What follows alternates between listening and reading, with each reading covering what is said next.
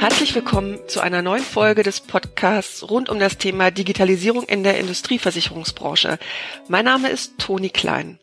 In der heutigen Folge geht es um die Digitalisierung innerhalb großer Versicherungsmakler und wie die Veränderungen, die dabei entstehen, intern kommuniziert werden können und wie wichtig diese Kommunikation ist, vor allem aus Richtung des Führungsteams.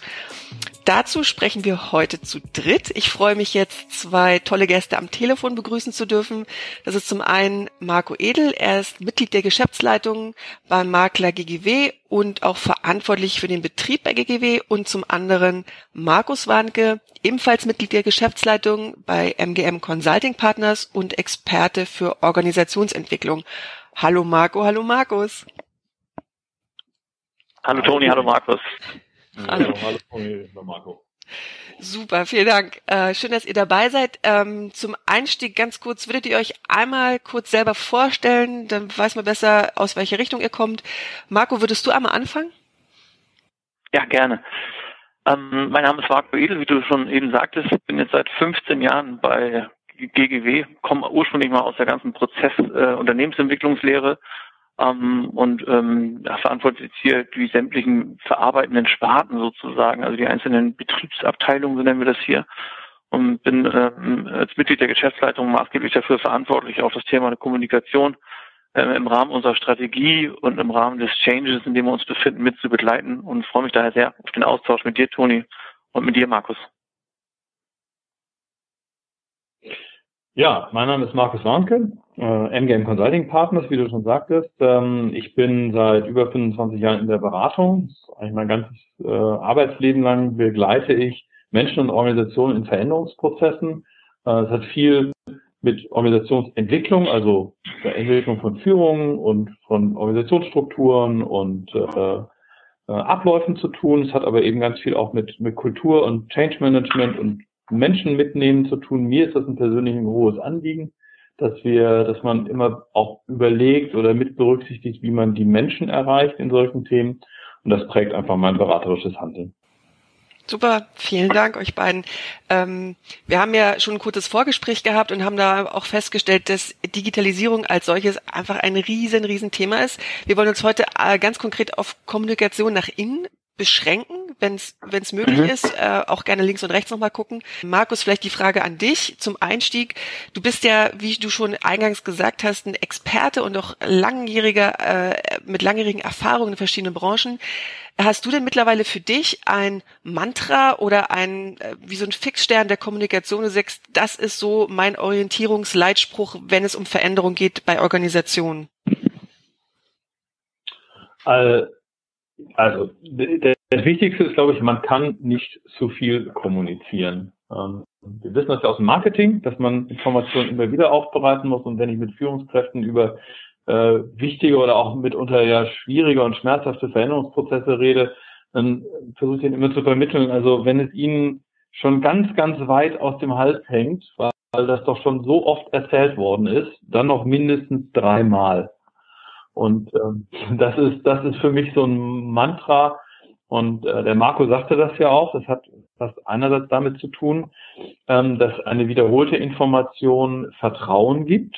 Das hat zum Zweiten etwas damit zu tun, dass jeder unterschiedlich auch Informationen aufgreift und die einen sind eben eher mit einer bildhaften Ansprache, ähm, können das für sich übersetzen, andere brauchen das persönliche Gespräch. Ähm, Dritte müssen das eher erleben, weil sie merken, ähm, es wird auf ganz bestimmte Dinge mehr geachtet und sie kriegen Feedback auf bestimmte, äh, bestimmtes Verhalten oder Nichtverhalten. Das hat jeder unterschiedlich. Und deswegen ist es so wichtig, dass diese Dinge konsistent ähm, gedacht werden und auch konsistent aufeinander ähm, konzipiert werden, diese Kommunikation. Und das merken Menschen auch ganz stark und gerade in Veränderungssituationen, wo auch Corona, was jetzt verunsichernd ist, ähm, sobald diese die Kommunikation Interpretationsspielräume lässt oder inkonsistent ist, das, das kriegen Menschen sofort mit und fragen sich, was bedeutet das jetzt? Ich dachte doch, sei was anderes gemeint. Und ähm, deswegen ist das so wichtig. Viel, Vielfalt der Wege, Vielzahl von Kommunikation und Konsistenz der Story, der Erzählung, der Inhalte. Das ist mein Mantra. Okay, danke schön. Ähm, wenn wir jetzt mal von der aktuellen Corona-Krise und äh, diesen Ad-Hoc-Kommunikationen, die jetzt auch einfach notwendig sind, mal wieder zurückgehen auf einen größeren Veränderungsprozess, also den der Digitalisierung, konkret jetzt auch bei GGW. Ähm, Marco, könntest du einmal kurz sagen, ganz grob, äh, wie sich die Veränderungen bei GGW jetzt in den nächsten Monaten und Jahren wohl gestalten werden, was auf eure Mitarbeiter zukommt, ganz allgemein, wenn ihr das schon wisst, ähm, und wie ihr äh, damit umgehen wollt, kommunikativ nach innen. Habt ihr jetzt Veränderungen schon auch in der Kommunikation vorgenommen? Wie wird das bei euch passieren? Bei uns muss man sagen, geht das ganze Thema Digitalisierung auch einhergehen mit einer kompletten Neuausrichtung äh, in strategischen ähm, Gesichtspunkten des Unternehmens. Ähm, und das betrifft im Prinzip das gesamte Unternehmen, wo wir das Projekt quasi jetzt gemeinsam mit MGM aufstellen und den Projektplan kommunizieren, wo wir ähm, situativ auch schon äh, in einzelnen Geschäftsfeldern beziehungsweise in Vertriebsprojekten aktiv sind und wir, wir ziehen die Mitarbeiter alle aktiv dort mit ein, sodass wir relativ schnell Berührungsängste abbauen konnten, glaube ich. Nichtsdestotrotz betrifft es nur einen Teil des Unternehmens und andere, ähm, insbesondere meine originär verantworteten Bereiche, ähm, werden dann damit in Berührung kommen, wenn wir in die einzelnen Geschäftsfelder reingehen, in die einzelnen Sparten reingehen, schauen, was man da segmentieren kann, was man schematisieren kann, ähm, weil das dann auch Auswirkungen auf die Prozesse und Abläufe haben wird, die die Mitarbeiter alltäglich äh, auf dem Tisch haben. Das ist noch nicht ganz klar, was es im Einzelnen bedeutet. Ich glaube, das kann es auch noch nicht, weil das Thema Digitalisierung am Ende ein Stück weit grenzenlos ist und am Ende ein Dauerthema sein wird und nicht nur ein einzelnes Projekt.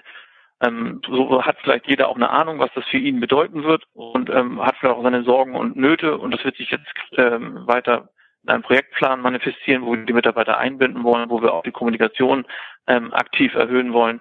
Das machen wir zum Teil eben auch mit solchen Podcasts, wie wir ihn jetzt mit dir und Markus haben. Wir machen uns aber auch äh, Gedanken wir haben uns Gedanken gemacht, ob wir so eine Roundtables machen, wo wir quasi äh, einfach lose und locker in, in einem, im Besprechungsraum treffen, äh, quartalsweise, wo jeder Mitarbeiter eingeladen ist, wo jeder Mitarbeiter direkt Fragen stellen kann, wo jeder Mitarbeiter direkt seine Sorgen äh, und seine Wünsche äußern kann ähm, und, und versuchen eben so wenig ähm, selektive Kommunikationskanäle zu haben, wo man sagt, das sind Informationen, die kriegen nur die Führungskräfte oder das sind Informationen, die kriegen nur die Mitarbeiter, sondern wir wollen da eigentlich ganz offen und transparent agieren, weil ich glaube, dass das Thema Sicherheit, und wir haben es am Ende auch als Firmenslogan mit drinne, fühlen Sie Sicherheit, das ist das, was wir nach außen unseren Kunden versprechen und das äh, daran lassen wir uns auch intern messen. Ähm, ich glaube, dass das Grundbedürfnis nach Sicherheit, das trägt ja jeder Mensch in seiner DNA. Und das lässt ihn immer an Strukturen und, und an Zuständen festhalten, auch wenn die manchmal schon unsinnig sind oder nicht mehr optimal sind. Und wenn wir es also schaffen, einen neuen Zustand mit Sicherheit und Zuversicht ähm, zu etablieren, dann lassen sich alle Menschen auch gerne und neugierig auf das Thema ein. Klingt gut. Markus, hast du da äh, konkrete Erfahrungen auch in Richtung wie, äh, also jetzt wurde, Marco, du hast genannt, Roundtable, äh, regelmäßige Austausche oder auch Informationen vom Management in Richtung Mitarbeiter. Aber Markus, ähm, äh, die Kommunikation vom Führungsteam in Richtung Mitarbeiter und auch der Dialog vom Mitarbeiter zur Führungskraft, äh, wie würdest du das einschätzen und äh, gibt es da äh, einen Fehler, den man unbedingt vermeiden sollte aus deiner Sicht, äh, aus Führungsmannschaftssicht? Ja, ich glaube, es gibt, also ich fange mal beim Fehler an, wobei das eigentlich nicht so schön ist, aber weil das der zweite Teil deiner Frage war. Ich glaube, es gibt zwei fundamentale Fehler, die man machen kann und die man aber auch ganz einfach vermeiden kann. Der eine fundamentale Fehler ist, Sicherheit an den Stellen zu vermitteln, wo man sie selber nicht hat. Und äh, der Marco sagte das ja, das ist eine Reise und äh, die ist auch fortlaufend. Und die wird Veränderungen auch in dem Weg ge geben, äh, mit sich bringen, den man geht. Ähm, und deswegen äh, zu behaupten, wir wissen heute schon ganz genau, was das für jeden einzelnen Mitarbeiter, und die Erwartung gibt es ja manchmal, in drei Jahren bedeutet, wäre einfach falsch. Und dann Versprechungen zu machen, wenn man diese Reise noch gar nicht kennt, das wäre sicherlich ein Fehler. Das ist die eine Seite. Die andere Seite, was auch vermeidbar ist, ist, ähm, dass man ähm, Informationen, und der Marco sagte das ja auch, Informationen zurückhält, die man gut teilen kann. Ähm, wir haben natürlich mitunter in der Beratung auch mit Situationen zu tun, wo es um echte Restrukturierungen geht, wo es rechtliche, auch arbeitsrechtliche Fragen geht, wo man denkt, ja, ich würde eigentlich gerne bestimmte Dinge dem Menschen schon vorab äh, informativ mitgeben. Da geht das mal nicht. Oder wenn ein Unternehmen verkauft wird, gibt es rechtliche äh, Grenzen, die man einhalten muss, was die Kommunikation angeht. Das ist keine Frage. Auf sowas muss man achten. Andererseits gibt es eben ganz viel, was man teilen kann und kommunikativ auch teilen sollte. Und da kommt auf die Führungskräfte eine besondere Bedeutung äh, zu, weil die sind letztlich diejenigen, die in einem Unternehmen die Verantwortung haben, Mitarbeitern äh, Orientierung zu geben. Was ist wichtig? Was werden wir tun? Worauf kommt es an? Was bedeutet das für dich? Was erwarte ich als Führungskraft von dir, als Teamleiter beispielsweise, wie du mit deinen Menschen umgehst? Das sind, das sind Dinge, die, wenn die klar sind, dann ist es auch für viele Menschen einfacher, mit dieser durchaus verunsichernden Situation von da passiert was Neues und ganz genau kann ich es noch nicht einschätzen, umzugehen.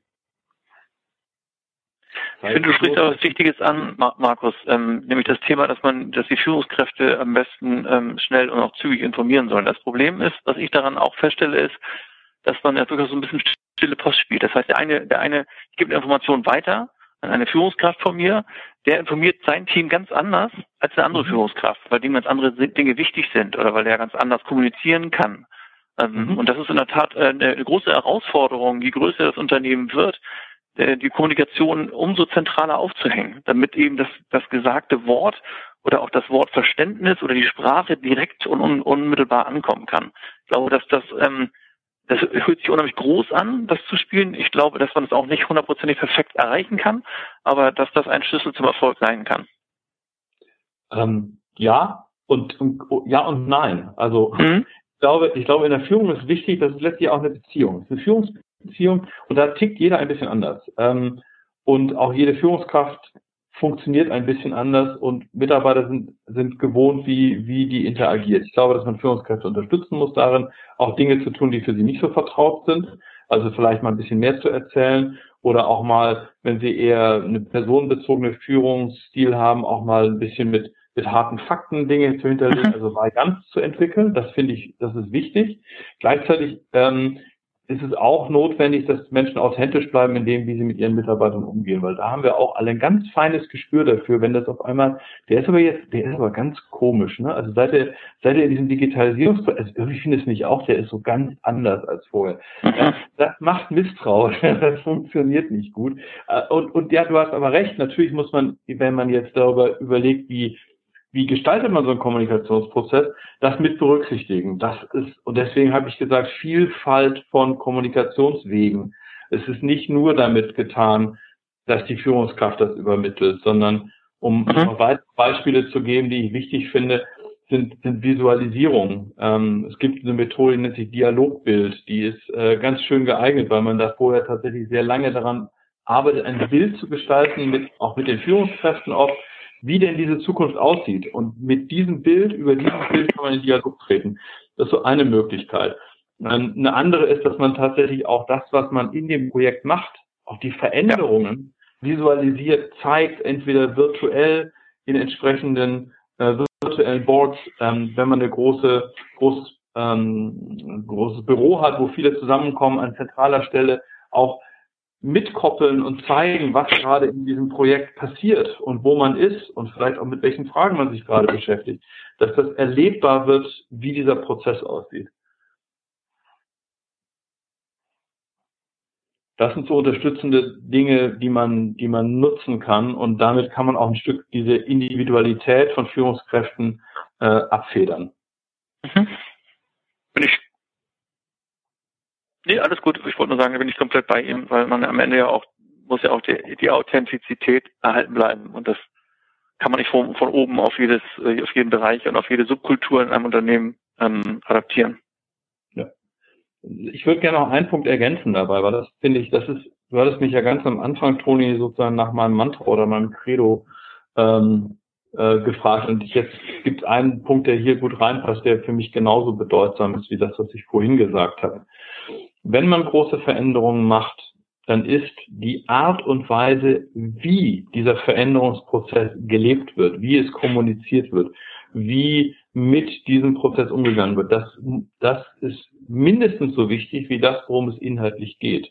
Und idealerweise gestaltet man solche Prozesse so, dass das, was man als Zukunftsbild gerne hätte, in, in der Kultur des Umgangs, in der Führung, in der Zusammenarbeit, in der Beteiligung, dass man das schon in dem Prozess vorlebt und es dadurch erlebbar macht. Ähm, das ist für mich eigentlich dann die, die ganz hohe Kunst äh, von solchen, von solchen Pro, äh, Prozessen.